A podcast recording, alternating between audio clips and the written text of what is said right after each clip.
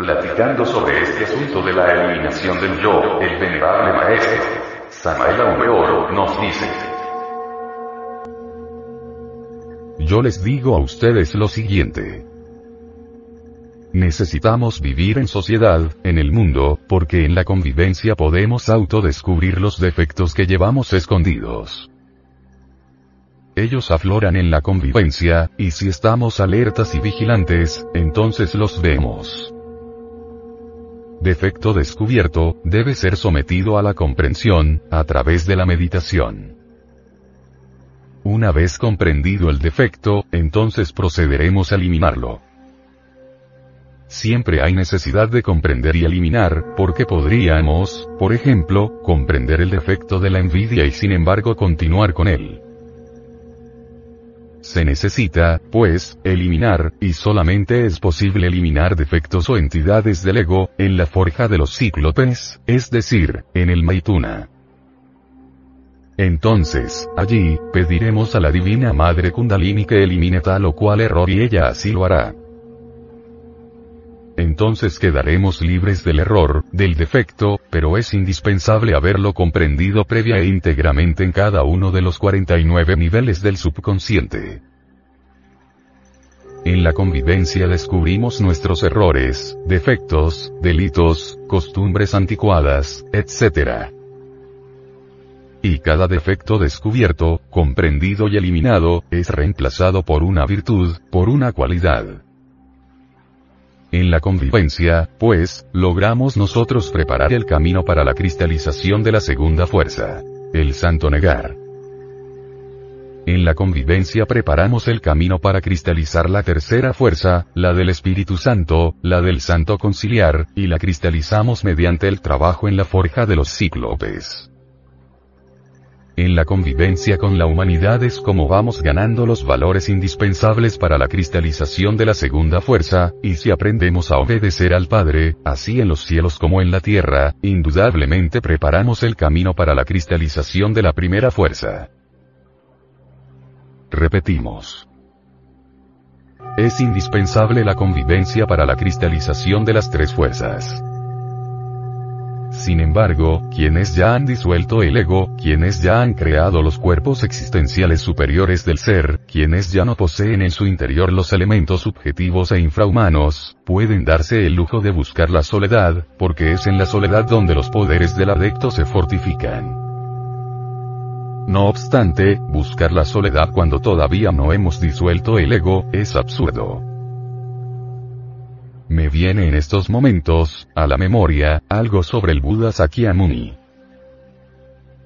Gautama el Buda se pronunció contra el abominable órgano kundartiguador, ya saben ustedes que ese órgano estuvo desarrollado en una humanidad arcaica. Me refiero a cierto fuego luciférico, tenebroso, que se precipitaba desde el coxis hacia los infiernos atómicos del hombre. En un pasado, ya dije, el animal intelectual tuvo el abominable órgano cundartiguador excesivamente desarrollado, y cuando los dioses eliminaron ese órgano, la humanidad toda quedó con los resultados del mismo. Las malas consecuencias del abominable órgano cundartiguador son, indudablemente, todos esos agregados psíquicos que constituyen el ego, y Gautama el Buda, comprendiendo eso, se pronunció contra el abominable órgano cundartiguador. Toda la doctrina del Buda va contra ese órgano de las abominaciones, contra esa cola satánica que llevan los tenebrosos. La doctrina del Buda fue maravillosa. Enseñó la disolución del ego y en secreto enseñó también la magia sexual, amonestando además a sus discípulos, invitándolos al sacrificio por la humanidad. Después que desencarnó el Buda, un grupo de sectarios resolvió crear un monasterio en el Tíbet oriental, emigraron desde la India y se establecieron en los Himalayas. Cada uno de los aspirantes emigró con su mujer. El conglomerado era un verdadero pueblo de místicos, de anacoretas. Cuando ya estuvieron establecidos, instalados, en sus respectivos edificios todos aquellos grupos que aspiraban a la disolución del ego pero que interpretaban la doctrina de Gautama en forma negativa y equivocada, vino la protesta de las mujeres. ellas protestaron cuando vieron las ermitas donde sus maridos se iban a encerrar, la mitad de los edificios tenía tales ermitas, y la otra mitad estaba destinada a los servicios generales observando aquellas extrañas ermitas, a manera de crueles calabozos, donde cada anacoreta se iba a encerrar, realmente causaban pavor. Se trataba de pequeños cuartos donde apenas había un estrecho hueco por donde los servidores de aquellos monasterios metían los alimentos al penitente. Es decir, los monjes quedaban prácticamente emparedados, algo muy semejante a lo que sucedió en la época de la colonia, donde tantos y tantos fueron emparedados, metidos entre cuatro paredes, sin poder salir nunca de allí. Muchas mujeres, pues, protestaron por esa insólita actitud de sus maridos. Algunos de ellos entraron a sus ermitas, otros, obedeciendo a sus mujeres, se retiraron, abandonaron tal intento de suicidio voluntario. Otros tantos, firmes en sus propósitos, se alejaron, emigraron un poco más allá y establecieron siempre sus monasterios. Quiero manifestarles que en aquella época se establecieron dos clases de monasterios unos, que podríamos llamar ortodoxos, y otros un poco más liberales. Los ortodoxos se volvieron francamente insoportables. Cada monje que entraba a una de esas ermitas, era un condenado a la pena de muerte. Por un hueco se le metían los alimentos, que consistían en pan y agua nada más. Quienes atendían las ermitas, aspiraban a ocupar un puesto en algún claustro de esos, y cuando moría un ermitaño, se le sacaba de allí, se le daba sepultura o se cremaba su cuerpo, luego, el que le pasaba los alimentos, feliz pasaba a reemplazarlo. Aquello era, pues, algo abominable. El objetivo era disolver el ego, pero ¿de qué modo? Nosotros, mis caros hermanos, no aceptaríamos jamás una vida monacal así, tan absurda, porque ese no es el camino. Lo más grave fue que esos enclaustrados abandonaron a sus esposas, aspirando a morir en sí mismos para sumergirse en el nirvana. Obviamente, esa es una pésima interpretación de la doctrina de Gautama, el Buda. ¿Por qué huir de la mujer, cuando es por medio de ella como se puede lograr la autorrealización íntima del ser? ¿Por qué huir de la sociedad, si es en relación con ella, en contacto con la humanidad, como afloran nuestros defectos? Si es así como venimos a descubrir los defectos que llevamos dentro, es en relación con el sexo como podemos crear los cuerpos existenciales superiores del ser, tal como ya lo hemos visto y analizado ampliamente. Entonces, ¿por qué huir del sexo opuesto, si ese es el camino? Incuestionablemente, quien huye del sexo, huye del camino. Muchos monjes y ermitaños de la Edad Media tuvieron costumbres parecidas. Ahora estamos en pleno siglo XXI, iniciándose la era del Aquarius, y la costumbre de esta era es diferente, la ascética de la nueva era es diferente. La pasada edad de Piscis huía del sexo, la edad de Acuario busca el sexo, porque es allí donde está la clave maravillosa, es allí donde está el poder de la creación. La soledad es únicamente para los que ya lograron la eliminación del ego y la cristalización, siquiera, de la tercera fuerza. Pero aquellos que no poseen los cuerpos existenciales superiores del ser, aquellos que no han fabricado todavía sus cuerpos solares, aquellos que no han acabado con el mí mismo, con el sí mismo, ¿para qué buscan la soledad? ¿Por qué quieren el camino del celibato? ¿Por qué anhelan vivir una vida absurda, como aquella de los equivocados monjes de los Himalayas? Ahora vayamos hacia los Himalayas. En el Tíbet hay multitud de anacoretas que se encierran en cavernas de por vida. Sus gurujis les han enseñado diversas técnicas de la meditación. Algunos se han convertido en atletas, otros creen ya estar liberados, etc. Hay quienes se alimentan con puras ortigas, hierbas que encuentran alrededor de su caverna, queriendo así convertirse en dioses. Cada cual es libre de pensar como quiera, pero a mí me gusta aclarar misterio. No negamos que algunos de esos anacoretas han conseguido hacerse verdaderos atletas de la meditación. En ese estado de éxtasis. Suele suceder que la esencia del yogín se desembotelle, se escape del ego. Y en ausencia del ego, la esencia puede sumergirse entre el vacío iluminado. Allí hay ausencia de hombres y de dioses, pero se escuchan las palabras del Eterno. Sumergidos tales santos en meditación profunda, experimentan eso que no tiempo. Eso, y es la verdad. Pero más pasado el, el éxtasis, el chama, retornan otra vez como el genio de Aladino a la botella.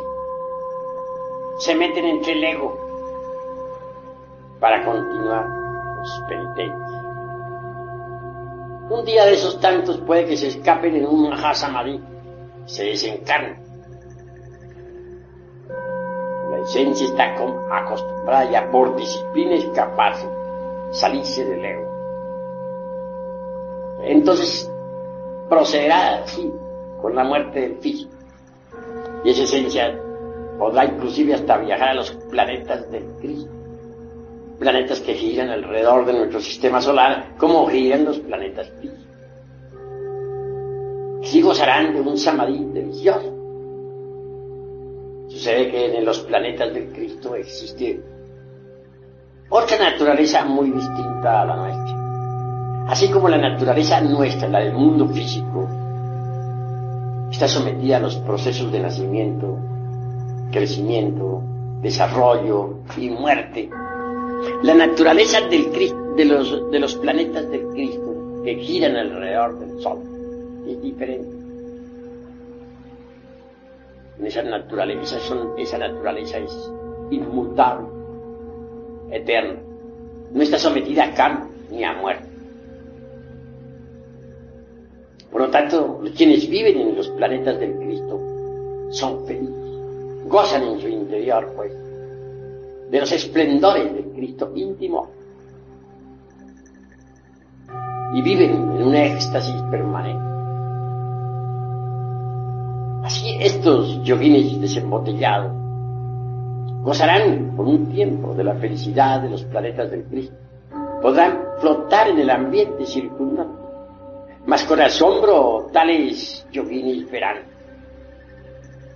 que no son habitantes de esos mundos. Se les admite de visita, pero que realmente no tienen derecho a existir allí. Tan tremendas realidades les lleva, les lleva a comprender que aún están incompletos, que no están liberados como lo suponían antes de morir. Y con dolor regresan nuevamente, como el genio de la lámpara de Aladino a la botella, es decir, al ego. Así, hay muchos que en el Oriente, en el Tíbet, se consideraban santos e iluminados, que desencarnaron en Mahasamadhi, y que el pueblo veneró como a dioses, viven ahora en el mundo occidental convertidos en personas vulgares, comunes y corrientes. De manera, pues, que no aniquila el ego, no logra la liberación final. Esa es la cruda realidad de los hechos. Aunque practique muchos ejercicios yógicos, aunque se encierren cavernas aislados del mundo, alimentándose con hierbas por ahí silvestres, etc. Si no destruye el ego, no se libera. Lo que necesitamos es una verdadera revolución de la conciencia, una transformación radical. Dentro de cada uno de nosotros existen poderes extraordinarios que se hallan dormidos, latentes. Necesitamos despertarlos, ponerlos en actividad, y esto solamente es posible cuando levantamos el fuego de la kundalini y disolvemos el ego, avivando la llama o el espíritu, con el fuego del amor. Si uno no conoce la sabiduría de la serpiente, vive en tinieblas y no logra la liberación. Ejemplo, sostienen falsamente las escuelas de tipo pseudoesotérico y pseudo-ocultista en todas sus jergas inútiles. Que cuando el, el kundalini puede despertar en cualquier momento, que a través de la meditación o con las prácticas del pranayama o por imposición de manos del gurú, etc. Pues cosa falsa, pero falsísima que el Kundalini no despierta de esa manera. ¿Quiénes hablan así? Los que no han estudiado los tantras tibetanos. Los que no han investigado jamás los tesoros de Anahuac. Es bueno saber que en los códices que nos han quedado, aquellos que lograron salvarse, pues, de del vandalismo ese, los gachupines. Entre líneas está escondida la sabiduría de la serpiente. Tengas en cuenta que la gran Tenochtitlan fue serpentina. Así pues nosotros los mexicanos tenemos una tradición serpentina. Esa es la cruda realidad de los hechos. Hay quienes dicen que en la India hay tesoros extraordinarios, no lo negamos, pero en la India secreta. Sin embargo, aquí en México se habla más claro. En Yucatán, por ejemplo, encontré en un templo una gran serpiente de piedra, la actitud de tragarse a un hombre que lo tenía pues entre sus fauces. Si leen ustedes cuidadosamente el chalam balán de Chumayel, podrán evidenciar por sí mismos la, cruda realidad que necesitamos ser tragados por la serpiente. Así pues, no bastaría despertar el kundalini hay necesidad de ser tragados por la serpiente. Si es que queremos gozar de los poderes de la serpiente. Y no es con simple imposición de manos o con pranayama como va a despertar la culebra. No, señores. Despierta con los principios tántricos de los, del Tíbet. Con las enseñanzas secretas de Anahuac con el esoterismo crístico de la Pistizofía, con el gran secreto de los misterios de Leusis, con el artificio de los alquimistas medievales. La clave es muy sencilla, colección del Lingan Johnny, sin eyaculación jamás, de Lens durante toda la vida. Es obvio que si no se llega jamás al orgasmo ese fisiológico, señalado por la medicina, o al espasmo, y así se dice en el varón. En otro sentido, si se evita derramar el vaso de Hermes Trismegisto, ese esperma sagrado, esas secreciones sexuales, se transmutan en energía.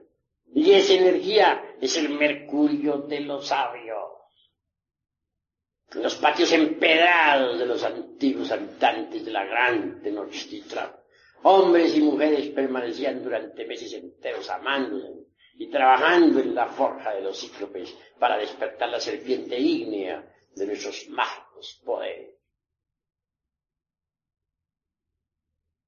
Pero, repito, no bastaría levantar la serpiente ígnea por el canal medular espinal como piensan muchos yoguines.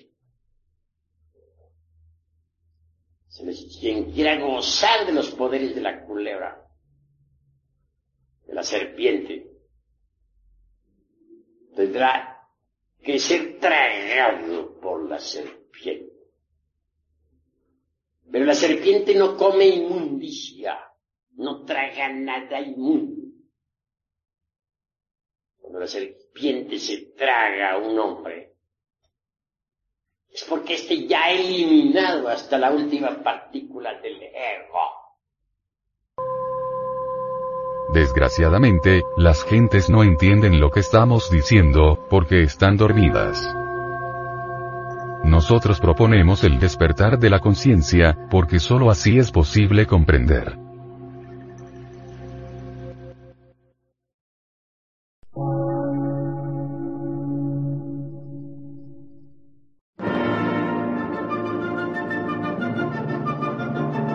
Emisora, gnóstica, transmundial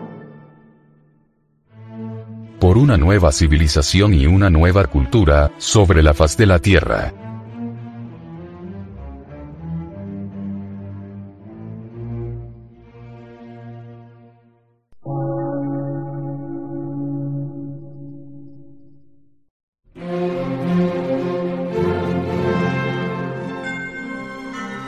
De radiodifusión científico, artístico, místico y filosófico, de la Asociación Colombiana de Centros de Estudios Gnósticos, Antropológicos, Psicológicos y Culturales. A. C.